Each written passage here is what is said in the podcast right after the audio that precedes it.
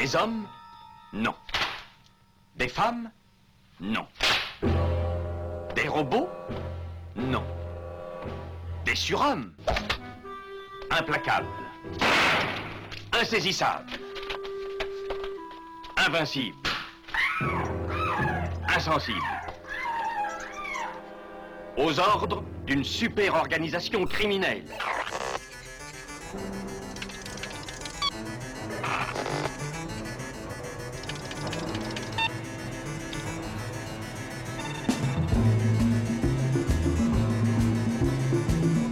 Rien n'est impossible pour... Culture prohibée. Bienvenue pour ce nouvel épisode de Culture Prohibée. Culture Prohibée, c'est l'émission hebdomadaire de la culture planète du Ciboulot, coproduite par Radiographite, graphite.net et animée par l'équipe des films de la Gorgone, lesfilmsdelagorgone.fr. Culture Prohibée, c'est aussi un profil Facebook et un podcast disponible sur différentes plateformes. Tous les détails sont sur le blog de l'émission culture-prohibée.blogspot.com. Je ne tolère aucun hôte à bord du Nautilus et vous êtes considérés comme des prisonniers.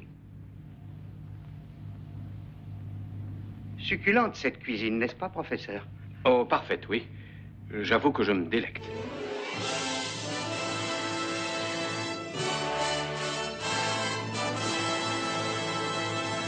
Au sommaire, aujourd'hui, une émission consacrée aux dernières sorties de bouquins. Avec trois livres sur le cinéma, Richard Fleischer 1 et 2, paru chez Marais Éditeur. Le volume 1 s'intitule Survivre à Hollywood. C'est l'autobiographie très attendue par de nombreux cinéphiles de feu Richard Fleischer. Le deuxième, Richard Fleischer, une œuvre, est signé Nicolas Tellop, que nous avons rencontré pour une interview des plus passionnantes. Autre ouvrage au programme, le dernier opus en date de la collection Contre-champ aux éditions Vendémiaire, à savoir Monty Python Sacré Graal de Terry Gilliam et Terry Jones, par Justine Breton. Justine Breton que nous avons également interviewé, entretien que vous pourrez écouter dans la deuxième partie de l'émission. Nous allons également aborder un ouvrage qui n'est pas un livre sur le cinéma mais qui s'en inspire largement, Acid Cop, le nouveau volume signé Ogroff de la collection Carnage aux éditions Zone 52. Et terminons ce tour d'horizon des sorties bouquins, non pas avec euh, de la littérature, mais de la BD 13 de Ben Caldwell et Mark Russell, édité chez Urban Comics. L'équipe de Culture Prohibée remercie Slavka Miklusova, Jérémy Grima, Franck Lafont et Pierre-Julien Marais pour leur aide sur cette émission. Cette émission est réalisée en partenariat avec Prime Cut, nouvelle revue de cinéma éditée par The Ecstasy of Film qui s'est fixé pour objectif de défendre les cinéastes mal aimés. Sa campagne de financement participatif bat actuellement son plein sur Kiss Kiss Bank Bank. Afin de vous encourager à soutenir ce nouveau MOOC, nous vous invitons lors de chaque épisode de Culture Prohibée à rencontrer un des membres de son équipe. Cette semaine, c'est Gérald Duchossois qui s'y colle. Gérald Duchossois, pouvez-vous vous présenter à nos auditeurs? Je suis Gérald Duchossois, je travaille au Festival de Cannes, à la section euh, Cannes Classics, où nous programmons des films de patrimoine nouvellement restaurés ainsi que des documentaires sur le cinéma, des hommages et euh, des rencontres avec euh, des artistes. Et je travaille également au Festival Lumière, au marché international du film classique, où nous mettons à disposition euh, des professionnels de l'industrie du cinéma de patrimoine tout un ensemble de rendez-vous. J'ai également coécrit avec euh, mon ami Romain Vandestichel euh, le livre Mario Bava, le magicien des couleurs, et c'est probablement à ce titre que je travaille pour Prime Cut à l'heure actuelle. Pouvez-vous nous, nous présenter votre travail au sein de Prime Cut? Nous avons travaillé euh, avec Romain sur un certain nombre d'idées, d'articles euh, qui tiennent à la fois de la musique, euh, de la critique, euh, de l'esprit euh, des réalisateurs qui sont euh, incriminés, si je puis dire. Et puis euh, également, euh, nous euh, œuvrons à, à des chroniques, aussi bien en ce qui concerne euh, les livres, les DVD Blu-ray euh, ou le- la musique de film. Lee Marvin, Gene Hackman. Together their murder in Prime Cut. Acid Cop de Zaroff est le numéro 2 de la collection Carnage aux éditions Zone 52 avec toujours une superbe couverture qui mixe Dirty Harry et euh, Harvey Dent, version pile ou signé Will Argunas. D'ailleurs, le premier auditeur qui nous rappelle le titre et l'auteur du volume 1 de la collection Carnage gagne un poster et un exemplaire d'Acid Cop. Merci euh, d'envoyer vos réponses sur le mail lesfilmsdelagorgone.yahoo.fr. Après un premier opus très réussi, donc la collection Carnage s'étoffe avec ce nouveau roman de Zaroff, adepte de la gore touch, qui avait déjà écrit Hécatombe, Bayou et Night Stalker. Il était même venu en parler d'ailleurs dans, Culture Prohibée. Alors Acid Cop, c'est quoi? C'est l'histoire d'un flic émule du Mario Cobretti euh, de Cobra, de Georges Pancosmatos, euh, qui a été tourné en 1986, hein, un, film, un glorieux film avec euh, Stallone. Histoire d'être clair, le, livre cite le film euh, dans son intro et voit son intrigue débuter à Hell's Kitchen, là où Stallone a grandi, jeunesse qui lui a inspiré l'excellent La Taverne de l'Enfer. Alors ce flic, c'est Frank Bereglia flic euh, hardcore, aux méthodes douteuses, qui n'a de cesse euh, de citer l'inspecteur Harry. Hein. Et tout va partir en sucette pour Frank, qui va se transformer en émule de Frank Zito jusqu'à un final explosif. Sec, brutal, sans concession, ce nouveau Zaroff, s'il est moins fou que le premier opus de la collection Carnage, quand même, se lit avec grand plaisir. Et comme le dit Bereglia, il ne faut pas s'attarder sur les moyens, mais sur les résultats. C'est ici que la loi s'arrête et que moi, J'interviens. Nous allons aborder un très beau travail éditorial signé Marais Éditeur et consacré à un metteur en scène que nous adorons dans notre rédaction, Richard Fleischer. Le génial auteur de Soleil Vert, Le génie du mal, L'étrangleur de Rellington Place, Les Vikings, etc., etc., est honoré de deux gros volumes bien épais. Le premier, Survivra Hollywood, et la passionnante autobiographie de Richard Fleischer. Avec beaucoup d'humilité, Fleischer évoque sur un peu plus de 400 pages nombre de ses souvenirs. D'une grande humilité, plutôt que de s'étendre longuement sur ses œuvres les plus emblématiques, telles L'étrangleur de Boston ou Les flics ne dorment pas la nuit, Fleischer revient sur ses relations avec nombre de personnalités de l'histoire du cinéma. Orson Welles, Daryl Zanuck, John Wayne, qui se révèle un brin rancunier, Howard Hughes, Robert Mitchum, qui se révèle un brin alcoolique, on s'en doutait un peu, Akira Kurosawa et beaucoup d'autres. Certains chapitres sont plus marquants, à l'image de celui sur Walt Disney, ennemi juré de son père Max Fleischer, avec qui il travaille sur 20 milieux sous les mers. Celui sur Edward J. Robinson est évidemment très émouvant, et celui euh, hilarant sur Kirk Douglas euh, est grandement recommandé. La star génialement insupportable, hein, Kirk Douglas, va lui pourrir la vie quand même durant deux tournages, ceux de 20 milieux sous les mers et les Vikings, et au final, Douglas lui assène une réplique qui va donner en partie son titre au livre. Tu es le seul réalisateur à avoir survécu à deux films avec moi. Tout aussi indispensable est le volume 2, titré Richard Fleischer, une œuvre, livre qui analyse en détail la filmographie du maître, un livre référence signé Nicolas Télop, l'un des principaux artisans euh, de la revue La Septième Obsession, un livre que nous vous proposons d'aborder en compagnie de son auteur, Nicolas Télop. Donc Nicolas Télop, tout de suite au micro de Culture Prohibée. Votre livre s'intitule Richard Fleischer, une œuvre. C'est très important pour vous, c'est une manière de tordre le cou à ceux qui l'ont toujours considéré comme un simple faiseur? Oui, c'est vraiment... Euh, la, question du, titre a longtemps été euh, discutée.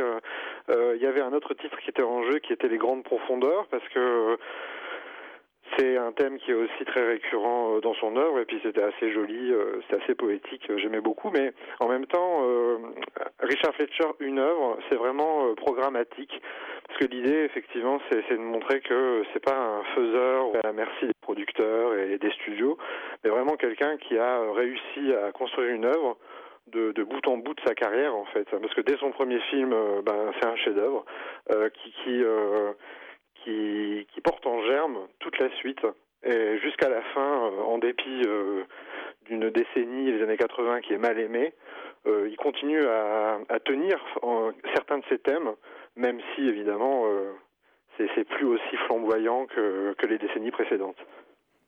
Alors, avant de rentrer plus en détail dans le livre, hein, je, voulais vous demander, vous, Nicolas Télop, quand et comment vous avez rencontré l'œuvre de Richard Fleischer?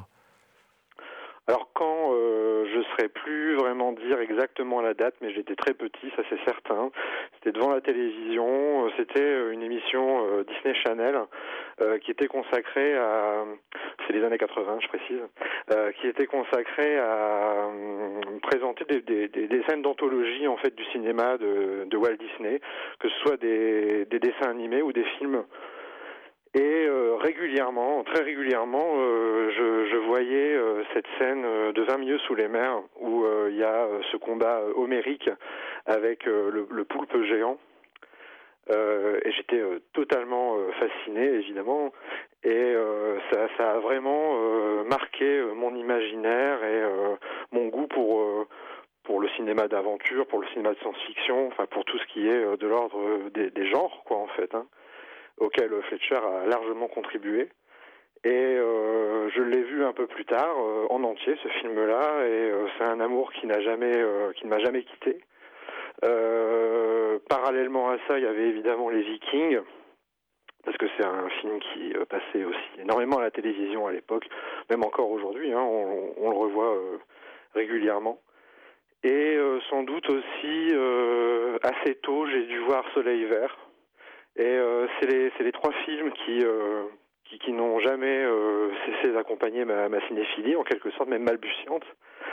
Et, euh, après, voilà, c'est euh, c'est au fur et à mesure que j'ai commencé à recouper le nom de Fletcher, à, à le trouver dans d'autres films, et puis à, à ne faire que, comment dire, entretenir, grandir ma fascination pour lui. Bon, c'est pas ses plus mauvais films en même temps. oui, ça, voilà. Ça, voilà on, dé, on, démarre fort. Bon, il n'y en a pas beaucoup de mauvais films. Euh, oui. pour, pourquoi le choix d'un. Après tout, vous auriez pu faire un livre thématique. Pourquoi vous avez fait le choix d'aborder ça de manière chronologique, euh, la, la, la, carrière de, de Fleischer? Eh ben, c'était pas calculé du tout. Euh, quand euh, j'ai proposé le, le, livre à Pierre-Julien Marès, mon éditeur, euh, je lui ai dit écoute, euh, je ferai pas un gros livre, hein. je ferai un livre comme j'ai l'habitude d'en faire, c'est-à-dire un livre d'à peu près 100, 150 pages, maximum 200. et justement, je voulais en faire quelque chose de thématique. Et puis, euh, ben mon ma, ma fascination pour Fletcher m'a rattrapé parce que en, en, écrivant le premier chapitre qui était qui devait être consacré au, polar de la RKO, en fait, ça a pris des proportions euh, assez euh, assez importantes. Et je me suis dit que je m'en sortirais jamais autrement que qu'en faisant quelque chose de très simple, chronologique, et, et en abordant en fait toute sa carrière, parce que parce que je voulais rien laisser de côté en fait. D'ailleurs, vous, vous, le rappelez, euh, à l'instant, vous parliez du, livre, qui, vous deviez faire un petit livre qui devient un gros livre. Et c'est aussi un beau livre, richement illustré. Il y, a, des photos rares, il y a des coupures de presse. Comment vous avez travaillé sur l'iconographie de, cet ouvrage? Alors ça, c'est un travail euh, dont le mérite revient entièrement euh, à Pierre-Julien Marès, l'éditeur, hein, qui, euh, qui a été chercher toute l'iconographie, on, en a discuté, mais mon, intervention a vraiment été à la marge. C'est lui qui ce travail et qui euh, l'a vu euh, assez vite comme effectivement euh, un, beau livre, quelque chose qui serait bon, c'est un peu prétentieux de ma part de dire ça, mais quelque chose de, presque définitif, en fait, quelque chose de, qui serait de l'ordre de la somme. Et, voilà, ce serait vraiment à lui de, lui attribuer ce mérite et puis de lui poser la question du coup. je, je n'y manquerai pas, mais ce ne sera pas pour cette émission malheureusement. Mais euh, vous le disiez à l'instant, le, le, livre, euh, donc Richard Fleischer, une œuvre, euh, démarre par, par, la période RKO. C'est ouais. et dès ses débuts, hein, Fleischer est, est, remarqué en fait par la, par la profession. Il y a Child of Divorce en 46, son premier film, qui reçoit un accueil très favorable. Il, y a, il a un Oscar en 1948 pour Design for Death, un documentaire dit de propagande. Pourtant, cette période elle paraît difficile pour lui, euh, pour, Richard Fleischer. Bah, en réalité, c'est le cas de, toute sa carrière. C'est-à-dire qu'en en germe, dans la RKO, il y a, un peu le, le, modèle réduit de ce que sera en fait toute sa carrière à Hollywood. Et effectivement, vous le disiez, il a été remarqué très tôt. En fait, il est remarqué même avant de faire son premier film, parce que c'est un chasseur de talent euh, de la RKO qui, le repère. Euh, dans, lors d'une représentation de pièces théâtrales euh, telles qu'il faisait quand il était étudiant, parce que ses études, euh, outre celles en psychologie, il en a fait surtout dans le monde du théâtre, et donc il était déjà un petit peu reconnu, malgré son jeune âge et malgré le, le, côté non professionnel encore de la chose. Et donc il y avait un, un chasseur de talent de la RKO qui a, qui a repéré son aptitude à la mise en scène et qui euh, l'a invité en fait à rejoindre euh, le studio euh, à Los Angeles.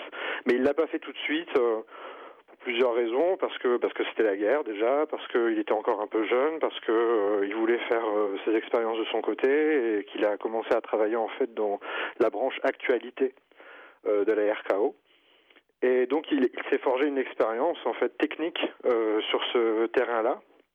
Et après, voilà, il, il, a quand même été parachuté à Los Angeles pour ce premier film auquel il a contribué à l'écriture et, dont il est l'auteur entier, quoi, en fait.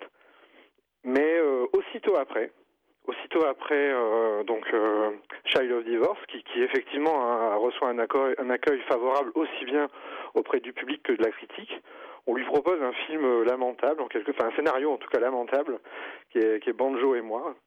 Euh, donc une histoire de chien euh, et de petites filles, euh, dont on, enfin personne n'aurait pu en faire quoi que ce soit de, palpitant. Et, en fait, cette articulation entre ces deux films, elle, elle résume un peu le, sort qui va être fait à la carrière de Fletcher pendant, les décennies qui viennent, parce que c'est à la fois une reconnaissance de la part de, de, de, des professionnels, quoi, de, des studios et tout ça, mais en même temps, euh, ça les dérange pas de lui proposer euh, des, films ou des scénarios, en tout cas euh, assez minables ou ou euh, pas à la hauteur de ce qu'il vient de produire. Et, et, régulièrement, en fait, il est, il est face à ce problème. Et c'est aussi ça qui articule en fait les décennies, c'est que au bout de chaque décennie, même si je triche un peu sur les décennies, parce que quelquefois je dépasse un peu euh, le cadre d'une décennie, mais au bout de chaque décennie, en fait, il y a une déception terrible de la part de Fletcher parce que il croit être arrivé euh, à un certain stade euh, de reconnaissance en fait dans sa carrière. Et non, il s'aperçoit que euh, qu'on lui continue à le à le traiter en fait comme euh, comme quelqu'un euh, qui euh, qui doit obéir aux ordres, etc. Et donc chaque décennie est l'occasion d'un recommencement de, de, sa carrière et de sa mise à l'épreuve en fait de ses attitudes d'auteur. Une sacrée épreuve pour lui aussi, c'est quand il quitte la RKO et en fin de compte, la personne qui va lui donner la notoriété, qui va lui offrir une grande notoriété, c'est Walt Disney. Et Walt Disney, c'était l'ennemi juré de son père. Alors on voit que ça l'a beaucoup travaillé quand on lit son autobiographie. Et c'est lui qui va faire décoller sa, carrière. C'est incroyable ça. Oui, voilà, c'est encore une fois caractéristique hein, de, ce qu'il vit. Il y a, quelque chose qui est de l'ordre de l'ironie tragique, hein. euh, parce que il y a un rapport au père qui est qui euh, qui est assez complexe. Lui, Fletcher, il adore son père, euh, Max Fletcher, hein, qui euh, qui est un génie de l'animation, hein, euh, sans doute au même titre que, Disney, mais bon, euh, il, est, il est précurseur en la matière, Max Fletcher. Et euh, les, les, deux sont ennemis parce que à cause de, de l'empire qu'il a, qu'il a construit, Walt Disney, Max Fletcher a été relégué au second plan, voire même très rapidement ruiné. Et donc voilà, ouais, il se, se retrouve dans une situation extrêmement délicate parce que en ayant euh, cette proposition euh, de la part de Walt Disney de réaliser donc 20 milieux sous les mers, bah, il se retrouve à devoir trahir son père, quoi, quelque part. Bon, en fait, c'est pas ce qui se passe, hein, parce que son père, Max Fletcher, lui, donne euh, l'autorisation sans aucun problème. Tout se passe de manière très très amicale. D'ailleurs, les deux hommes se rencontrent, hein, Max Fletcher et Walt Disney, sans que sans qu'ils se mettent à se battre, donc il n'y a pas de problème. Mais bon, il y, a, quand même quelque chose de d'étrange de, et de, de, de, désagréable, enfin en tout cas de, de, de problématique pour Fletcher à ce moment-là. Surtout qu'il il en devient à avoir un sentiment de culpabilité parce qu'il s'entend très bien avec Walt Disney. Donc euh, il se il se dit qu'il est en train de trahir son père à tous les points de vue parce que il voit pas Walt Disney comme euh, comme le tyran et comme euh, le l'escroc euh, que, que son père le voyait en lui.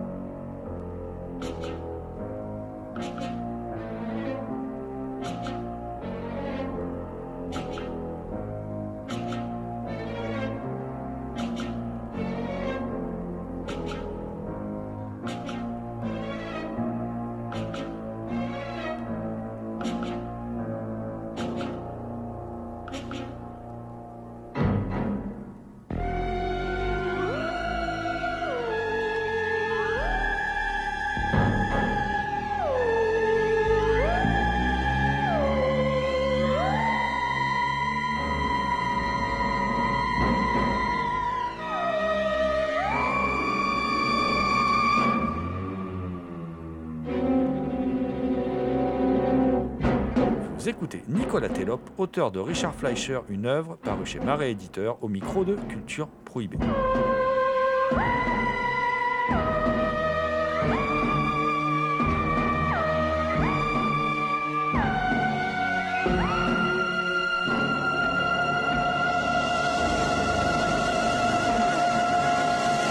Découvre que Fleischer, en fait, il a tout le temps cherché l'indépendance et qu'il savait dire non à des scénarios, contrairement à, l'image que longtemps la critique a donnée de lui. Euh, ça, c'est quelque chose aussi qu'on connaît peu par rapport à Fleischer. Ouais, totalement. Et ça, c'est, quelque chose qui, euh, à la fin des années 50, va lui jouer euh, un, très mauvais tour, parce qu'effectivement, il, refuse un scénario pour un, film de John Wayne qu'il, qu'il trouve indigent. Ça, ça deviendra le, grand Sam, je crois, euh, d'Henri Hathaway. Euh, mais, mais lui, il refuse de le tourner parce que, en fait, il n'y a rien à tirer, semble-t-il, de ce scénario à, l'époque, en tout cas. Et du coup, ce refus, euh, c'est euh, c'est même pas que c'est mal vu de la part d'Hollywood, c'est euh, c'est- même pas euh, envisageable. Et, donc, il est un petit peu euh, euh, proscrit euh, du système hollywoodien. Et lui-même, de toute façon, ne veut plus y participer. C'est là qu'il décide, en fait, de partir en Europe euh, et de rejoindre euh, Daryl Zanuck, qui euh, euh, bah, lui-même s'est expatrié et tente de créer une euh, carrière de, producteur indépendant euh, en France. Et bon, là c'est une période qui est très difficile parce que je pense qu'il euh, il, euh, il a du mal à trouver ses repères. euh, il est déstabilisé de devoir euh, d'avoir quitté en fait Hollywood, qui était euh, son, terrain de jeu depuis déjà ben, une quinzaine d'années. Et et puis en plus Daryl Zanuck lui-même n'est pas n'est pas au mieux de sa forme parce qu'il est totalement sous l'emprise de Juliette Gréco. Il il l'adore. enfin, il est complètement gâteux euh, avec elle et donc euh, il veut lui faire tourner euh, des scénarios qui sont absolument invraisemblables, mais l'essentiel étant que ça mette en vedette donc Juliette Gréco. Et donc Richard Fletcher se retrouve à faire deux films qui sont vraiment parmi les deux plus mauvais de sa carrière, qui sont Drame dans un miroir et Le Grand Risque. Et euh, tout ça, ouais, à cause de ce refus en fait de se plier au, au dictat hollywoodien. Et, et cette errance euh, européenne, elle va durer pendant très longtemps parce que il va quand même réussir à tourner un très grand film qui est Barabbas euh, en Italie. Et puis après, il va passer deux trois ans sans, sans pouvoir réaliser un seul projet, en, en enchaînant des déceptions, des, des trahisons de la part de, de producteurs divers et variés, de, de projets qui, euh, qui, qui coulent. Et c'est là qu'il se retrouve contraint de, retourner à Hollywood, mais il retourne à Hollywood de la grande porte vu que euh, il va y tourner le voyage fantastique.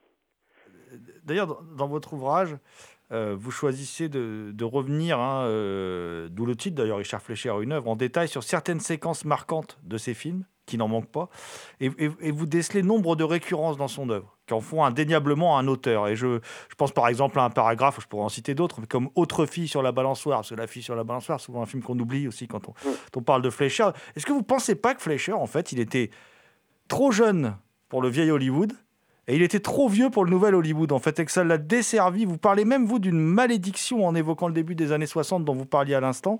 C'est... Il n'avait pas, de bol, quoi. Il n'est pas arrivé au bon moment, on va dire. Ouais, c'est vrai, c'est ça. euh, Il y, a, un problème de de, de rendez-vous manqué quelque part. De toute façon, euh, ouais, les années 60, euh, euh, c'est effectivement une sorte de, de décennie, un contretemps pour lui.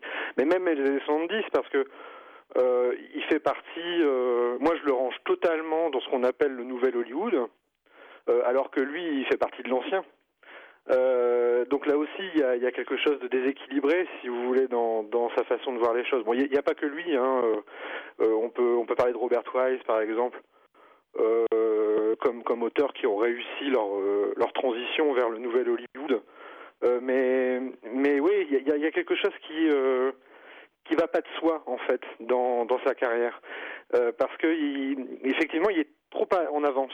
De toute façon, il faudrait revenir aux origines. Hein. Child of Divorce, c'est un film euh, d'une puissance inouïe. Ça critique quand même le modèle hollywoodien, enfin le modèle américain, pardon, euh, l'idéal familial, le, confort bourgeois, etc. Enfin, on voit bien que c'est quelqu'un qui cherche à bousculer les choses, qui cherche à, à, critiquer aussi en fait le modèle américain de manière générale. Je pense que c'est ça son principal problème.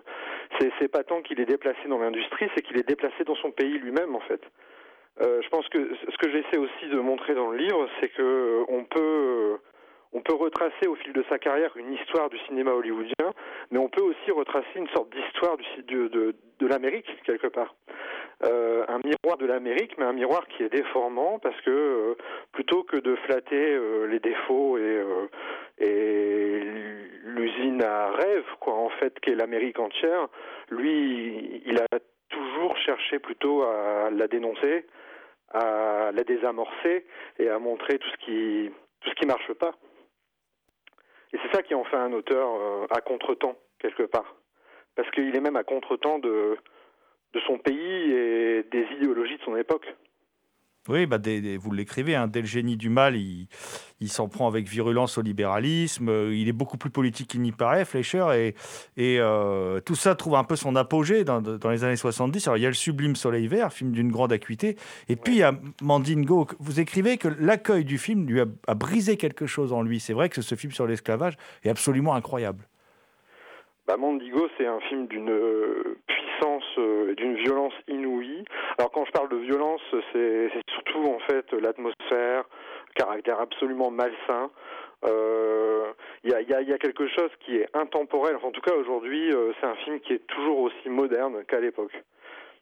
Et euh, sur la question de l'esclavage et la place euh, de, de, de l'afro-américain euh, dans la société américaine, franchement, euh, il est indépassable. Quoi, hein. Je, je, je vois pas de film qui puisse rivaliser avec le traitement que, que Fletcher en a fait. Et effectivement, enfin, c'est un chef-d'œuvre, c'est son dernier chef-d'œuvre. Hein, de toute façon, c'est pas compliqué.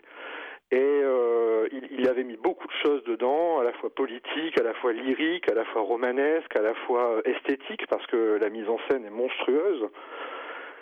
Et puis euh, patatras quoi, il est euh, le film est accueilli par euh, par la critique et par la profession euh, de façon euh, catastrophique. on va même jusqu'à l'accuser de racisme. Alors ce qui est rigolo quoi, parce que c'est un film qui qui est manifestement antiraciste.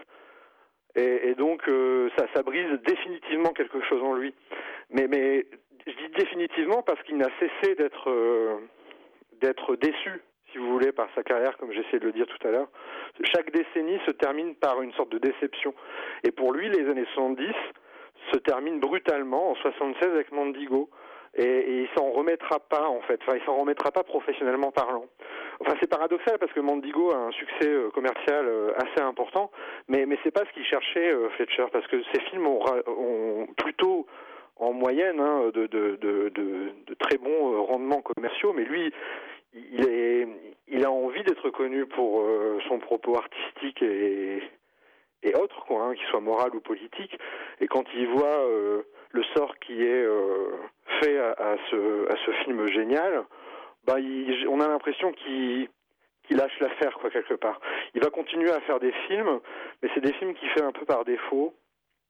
Et, et surtout, c'est des films qui, pour une partie du moins, euh, sur lesquels il intervient euh, en tant que comment dire que sauveteur parce que c'était des films qui étaient euh, qui posaient problème auprès d'autres réalisateurs de première équipe etc et lui il vient il vient simplement bah, sauver les meubles quoi hein, mais mais de manière totalement désintéressée sans sans y mettre beaucoup de personnalité juste ce qu'il faut de professionnalisme et, certains films, il va les faire comme ça pour pouvoir accomplir des, projets auxquels il tient vraiment.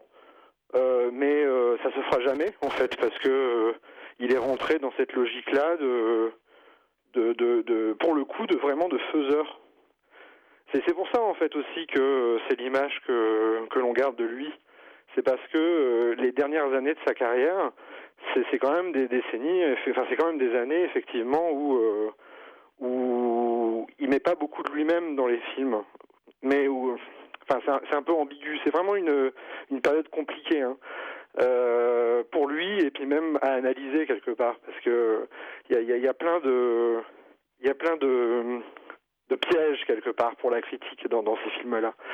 Mais c'est certain que euh, passer de Mandigo à euh, Conan le Destructeur ou Amityville 3D, enfin il y a un truc qui est, qui est violent quoi. Mais, mais en même temps pour lui c'est totalement assumé.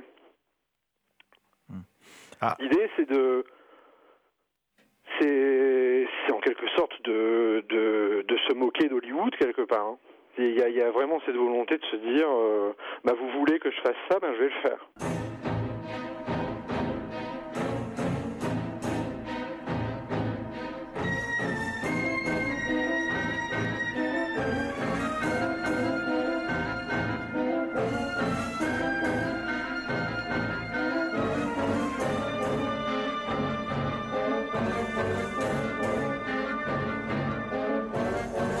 Vous écoutez Culture Prohibée spécial bouquin.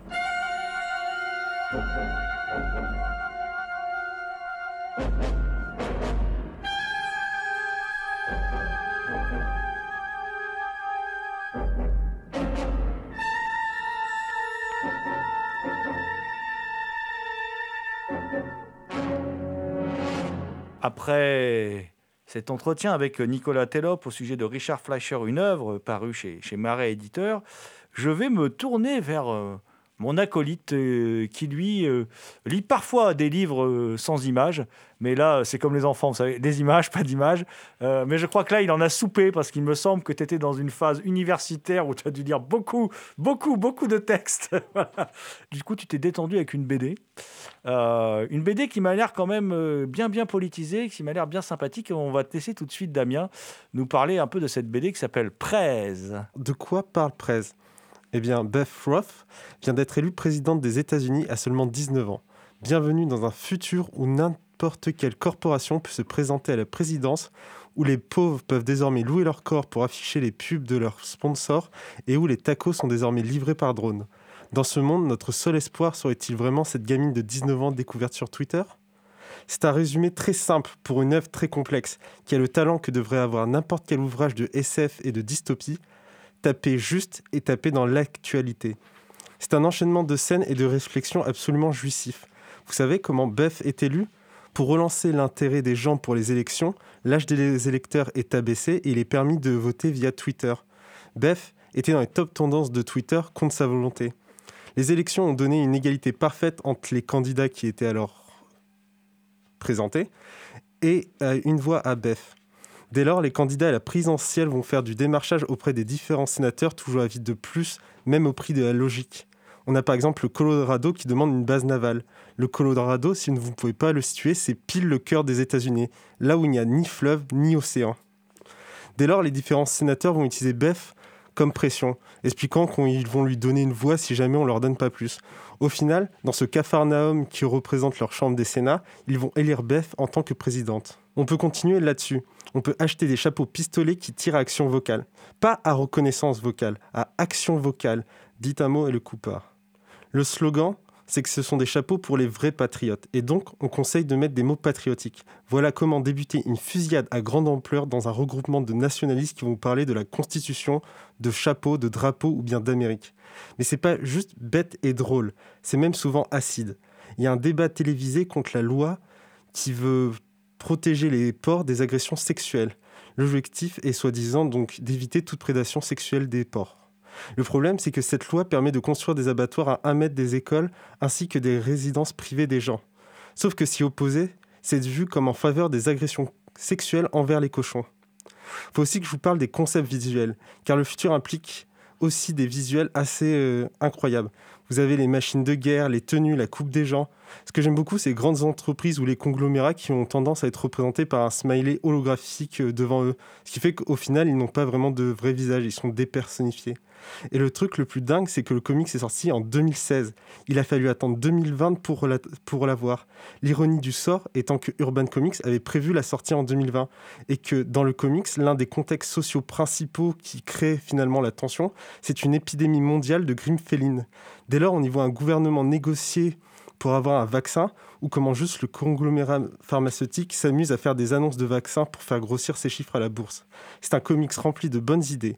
Je suis assez estomaqué que ce, soit le remake d'un comics des années 70. Cependant, il y a une mauvaise nouvelle.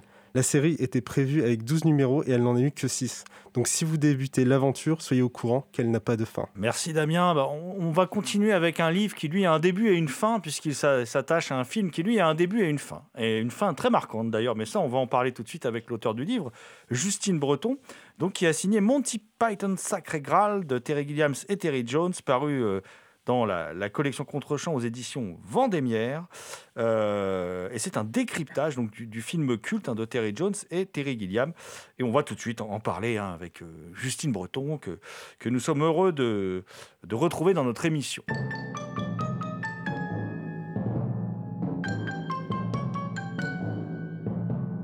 Pourquoi vous avez choisi euh, de vous attaquer à ce monument qui est, Sacré Graal, parce qu'après tout, il existe nombre d'autres illustrations cinématographiques du mythe arthurien. Alors, c'est vrai qu'il en existe. Euh, des, centaines, peut-être des milliers, hein, si on compte euh, euh, le, cinéma, la télévision, sans parler de, la bande dessinée, etc. Donc euh, il y a clairement le choix hein, dans les, versions de la légende arthurienne, si bien que chacun peut y trouver son compte aussi. après, j'ai un faible pour les versions humoristiques. Hein, c'est aussi pour ça que j'avais travaillé sur sur Camelot, parce que c'est la façon dont ces artistes s'emparent d'un euh, matériau épique et euh, euh, tout à fait sérieux. Hein, quand c'est écrit dans les, textes médiévaux, on a une représentation du roi Arthur et de ses chevaliers qui est tout à fait sérieuse et, glorifiée. Et c'est comment ils s'emparent de cette matière pour en faire quelque chose de, burlesque, donc de très drôle. voilà, et, et, la façon dont justement ils prennent le, le contre-pied de tout ce qu'on peut attendre des glorieux héros de la légende arthurienne pour en faire bah, dans euh, dans Sacré Graal pour faire euh, du roi Arthur. Un roi un peu dépassé par les événements qui ne sait pas compter jusqu'à trois. Euh, voilà des, des, chevaliers qui se retrouvent euh, piégés face à un petit lapin blanc. Voilà c'est la façon dont il joue sur sur ce contraste que je trouve absolument absolument fabuleux. Et J'avoue que Sacré Graal fait partie de mes films préférés de tous les temps. Donc c'était aussi une façon de me faire plaisir justement, euh, de pouvoir essayer de, euh, de, décortiquer euh, cette œuvre et de, euh, de comprendre les raisons de son succès aussi, parce que c'est une œuvre qui est quand même très particulière. Hein. En France, généralement, euh, euh, soit on, adore, soit on n'aime pas du tout. Il y a, rarement un entre-deux en fait vis-à-vis de, euh, de, de, Sacré Graal et surtout de l'humour des, Monty Python hein, de, façon plus large. Donc voilà, c'était aussi une façon de voir comment, en France aussi, avec nos particularités et notre humour français qui est un peu différent de l'humour anglais, on peut comprendre la façon dont le film a été écrit, la façon dont il joue sur les codes et la façon dont il s'approprie euh, avec brio, je trouve, la légende arthurienne. Vous l'abordez rapidement dans le livre, mais est-ce que c'est pas très risqué en fait d'analyser une œuvre aussi absurde quand même? Euh, risqué, je ne sais pas. Plaisant, oui. Euh, après, c'est absurde et en même temps, c'est typiquement une œuvre de, du, du, nonsense anglais. C'est-à-dire que c'est même au-delà de l'absurde. Le nonsense, c'est la façon dont euh, les auteurs, alors c'est voilà, c'est très britannique, donc en France on a un peu moins cette, tradition, mais c'est la façon d'allier euh, le rationnel et l'absurde, le logique et l'illogique, de les faire se rencontrer en fait. C'est donner une apparence de logique à quelque chose qui est complètement absurde et qui n'a aucun sens. Euh, si on voulait trouver un équivalent en France, euh, on, a hein, des, choses un petit peu comme ça, mais euh, il y a par exemple une série, une série qui s'appelle Au service de la France, qui est justement typiquement française, qui est sur un réseau d'espionnage, etc. français. Mais la façon dont la série met en scène toute l'absurdité et à la fois la logique de l'administration française, c'est typiquement ça le nonsense, c'est donner une illusion de rationalité à quelque chose qui, euh, quand on s'arrête deux minutes dessus, est complètement crétin. Euh, donc c'est euh, voilà, c'est une façon de, de, jouer sur ça, et c'est très intéressant d'un point de vue du point de vue des mécanismes de l'humour notamment, et d'un point de vue intellectuel de voir comment justement on peut faire se, côtoyer, se rencontrer, se superposer même le logique et l'illogique c'est quelque chose qui n'est pas forcément pas forcément le plus accessible au premier visionnage, mais généralement les, fans, notamment de, Sacré Graal, ont vu le film des dizaines de fois et le connaissent par cœur.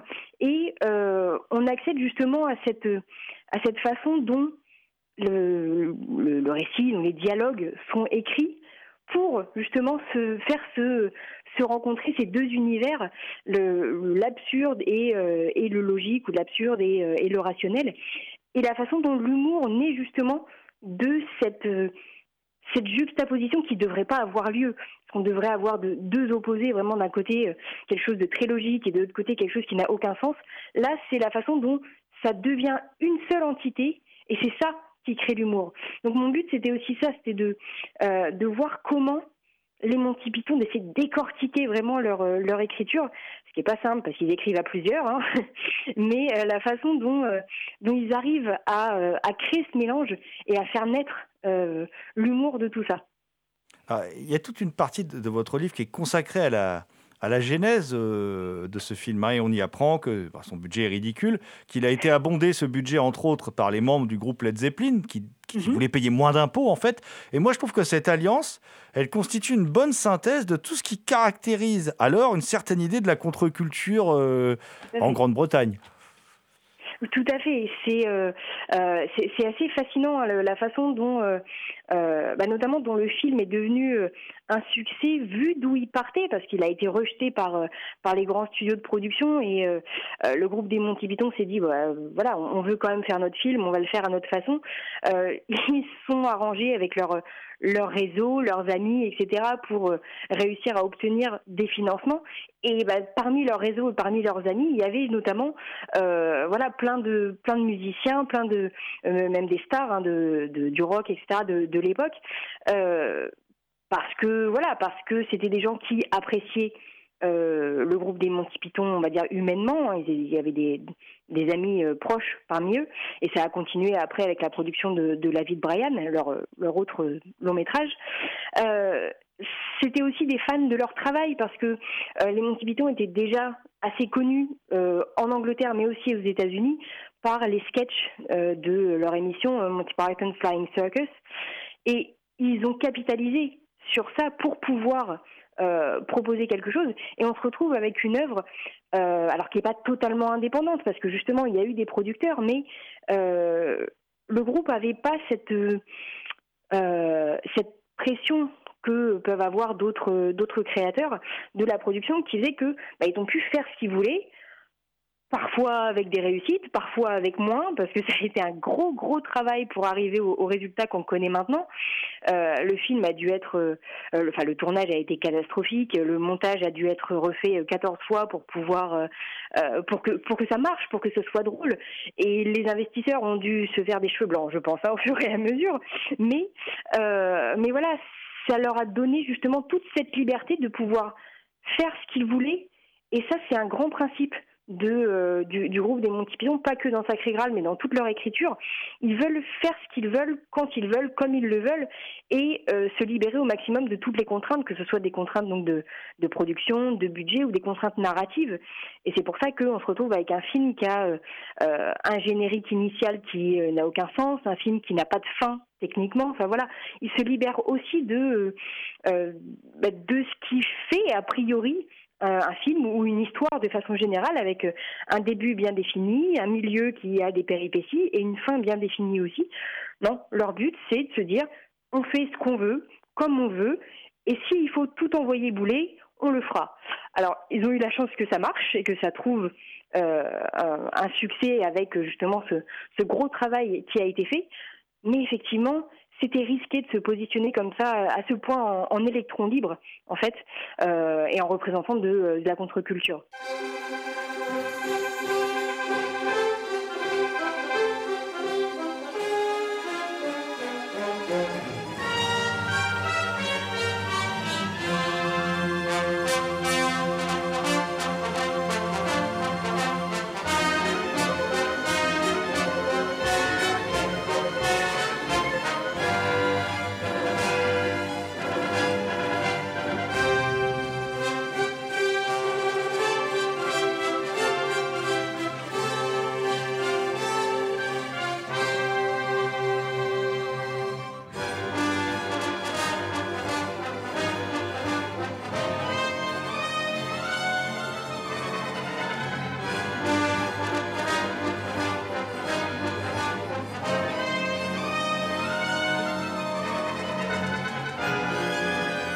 Vous écoutez Justine Breton, auteur de Monty Python Sacré Graal de Terry Gilliam et Terry Jones, paru dans la collection Contre-champ des éditions Vendémiaire au micro de Culture Prohibée.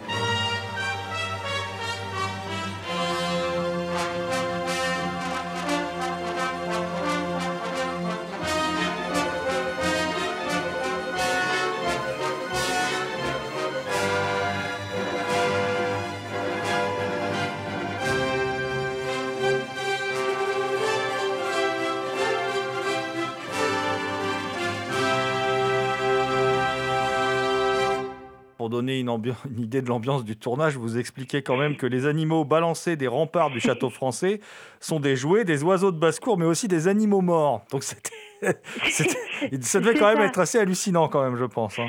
C'est ça, c'est parce qu'en fait, sur le tournage, alors, ils, ont, ils ont fait beaucoup de choses par eux-mêmes parce que justement, ils avaient très peu de moyens, donc ils ne pouvaient pas euh, se permettre d'engager, par exemple, de, voilà, des, des, voitures avec des chauffeurs. Donc ils avaient euh, un genre de minibus qui transportait euh, les acteurs, une partie de l'équipe, etc.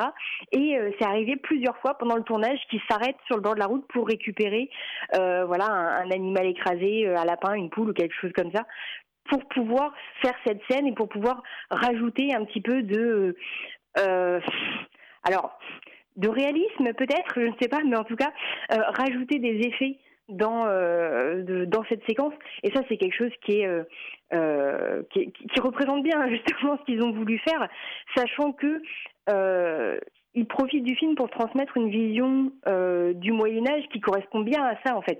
C'est des animaux morts qu'on balance par, voilà par dessus les remparts euh, pour euh, pour attaquer euh, les soldats qui sont en dessous.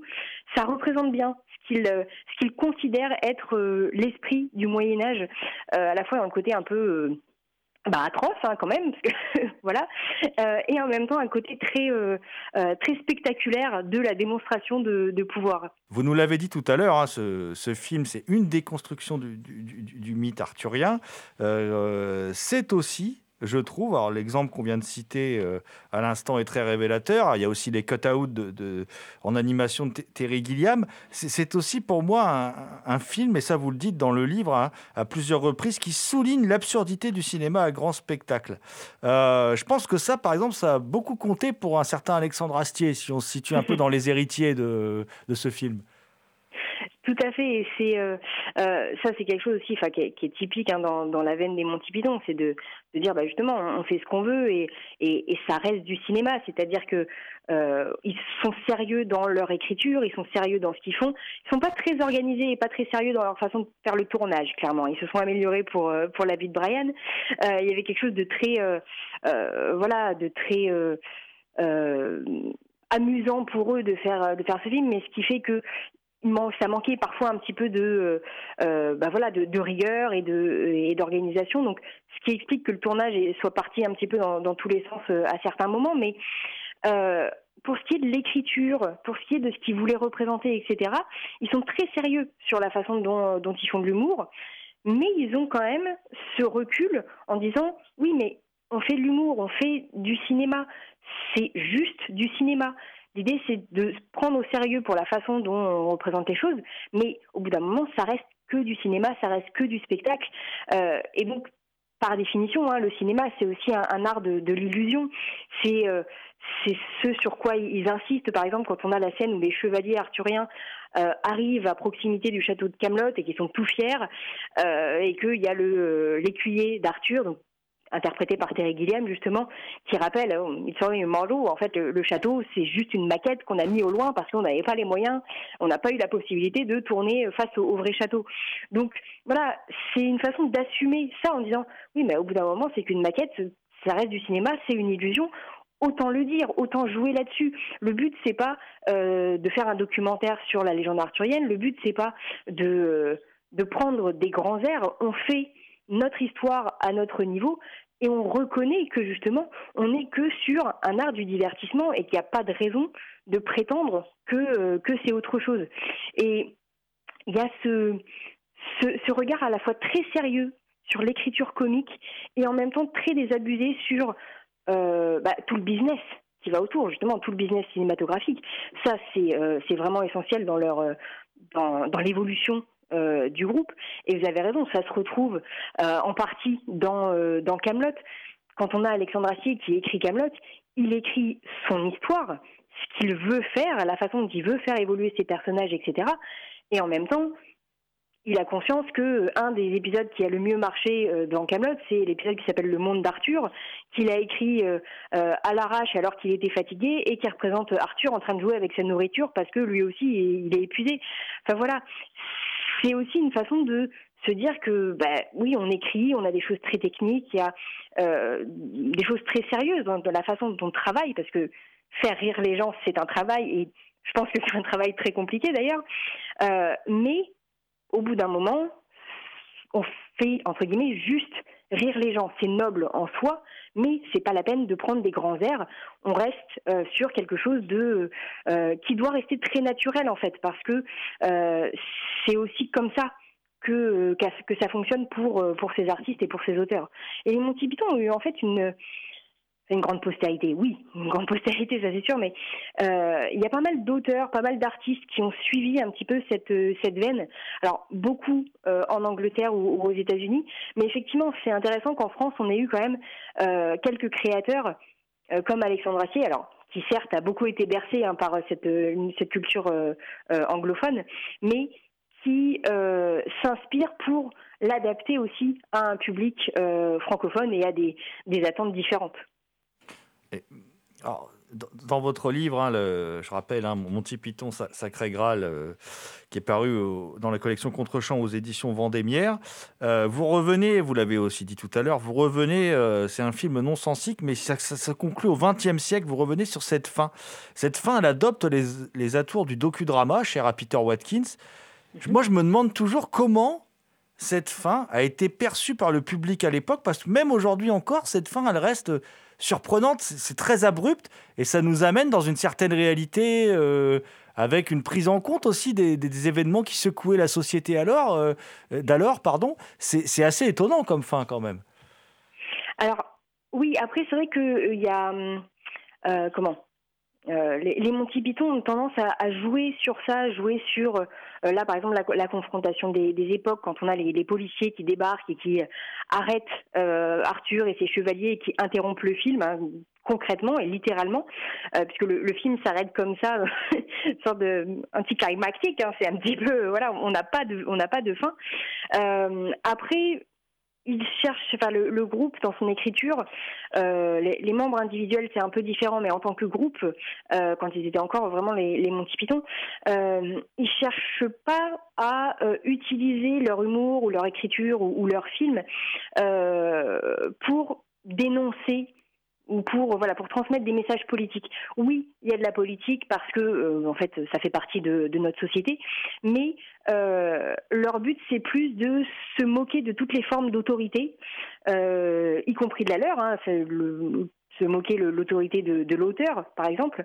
voilà, c'est plus une façon de, encore une fois, de remettre en question toutes les règles et toutes, tous les codes établis plutôt que euh, de faire de leur œuvre un, euh, vecteur d'un message précis. Euh, voilà, par exemple, je pense à contre la guerre au Vietnam ou des choses comme ça. c'est jamais voulu en fait dans leur, en tout cas c'est c'est ce qu'ils affirment dans dans leur écriture. c'est jamais voulu que dans dans leurs œuvres et notamment dans Sacré Graal, il y ait une dénonciation et qu'il y ait un sous-texte politique on a tendance, nous, à le voir comme ça, et les spectateurs de l'époque ont vu comme ça euh, aussi. Euh, parce que ça fait partie de, euh, bah, ça fait partie de notre quotidien et la scène par exemple enfin la séquence dans, dans Sacré Graal où Arthur combat le chevalier noir et lui coupe petit à petit bah, un bras une enfin un bras un autre bras une jambe et l'autre jambe ça a été assez mal vécu en fait par euh, par le public au moment des, premières diffusions, justement parce qu'il y avait ce contexte ce contexte pardon euh, de, de, la guerre du Vietnam et qu'il y avait bah, des, forcément hein, des, des, tensions et il fallait en fait que la scène soit jouée à fond justement. Euh, c'est à partir du moment où le personnage a plus de bras et plus de jambes que vraiment on est dans l'excès et que l'humour né de cette absurdité de euh, l'excès de la, cruauté et en même temps du personnage qui se rend absolument pas compte qu'il a perdu ses membres et qui voilà qui, refuse de s'avouer vaincu. Euh, l'humour naît de ça, mais dans un premier temps, euh, je crois que c'est Terry Gilliam qui, qui raconte ça, le, seul qui vient des États-Unis hein, du groupe, c'est peut-être pas anodin non plus, mais qui explique que les gens avaient du mal à percevoir que on était vraiment dans l'absurde, on était dans l'humour, et qu'il y avait ce moment de euh, presque de terreur dans la salle en disant, mais là on est sur une représentation de la violence de la guerre, qui est quelque chose de malheureusement très contemporain, mais qui l'est toujours aujourd'hui, et quelque chose qui, euh, touchait véritablement le, le, public. Donc il fallait attendre que on soit dans l'excès, dans quelque chose qui paraît vraiment, euh, voilà, d'un autre monde, qui paraît vraiment totalement déconnecté de nos préoccupations, pour que ça fasse rire, parce que on était encore dans un contexte où c'était trop difficile à vivre si c'était perçu au premier degré. Donc voilà, ils ont dû trouver un peu euh, cet équilibre, sachant que justement, leur but, c'est pas d'avoir un message politique, même si, j'ai envie de dire qu'ils le veuillent ou non, il y a un message politique dans leurs œuvres à partir du moment où, euh, que ce soit dans les sketchs du Flying Circus, dans euh, Sacré Graal, dans euh, La vie de Brian ou dans Le sens de la vie, euh, il y a un message, il y a un sens politique au sens où justement ils vont passer leur temps à remettre en question les codes, à remettre en question toutes les formes d'autorité possibles, parce que c'est ce qu'ils aiment faire, parce qu'ils trouvent que, que la comédie vient de là. Mais qu'ils le veuillent ou non, qu'ils le revendiquent ou non, on a un message politique euh, sous-jacent. C'est peut-être juste que il n'y a pas une cible précise et que c'est plus une, oh, j'ai pas envie de dire une philosophie de vie de la part des Monty Python. Let us ride to Camelot.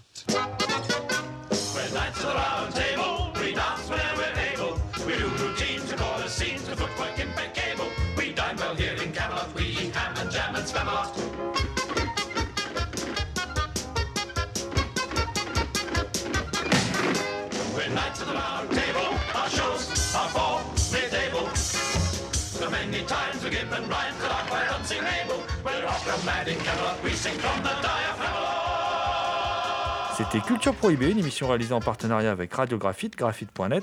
Toutes les réponses à vos questions sont sur le profil Facebook et le blog de l'émission culture-prohibée.blogspot.com. Culture Prohibée est disponible en balado-diffusion sur différentes plateformes.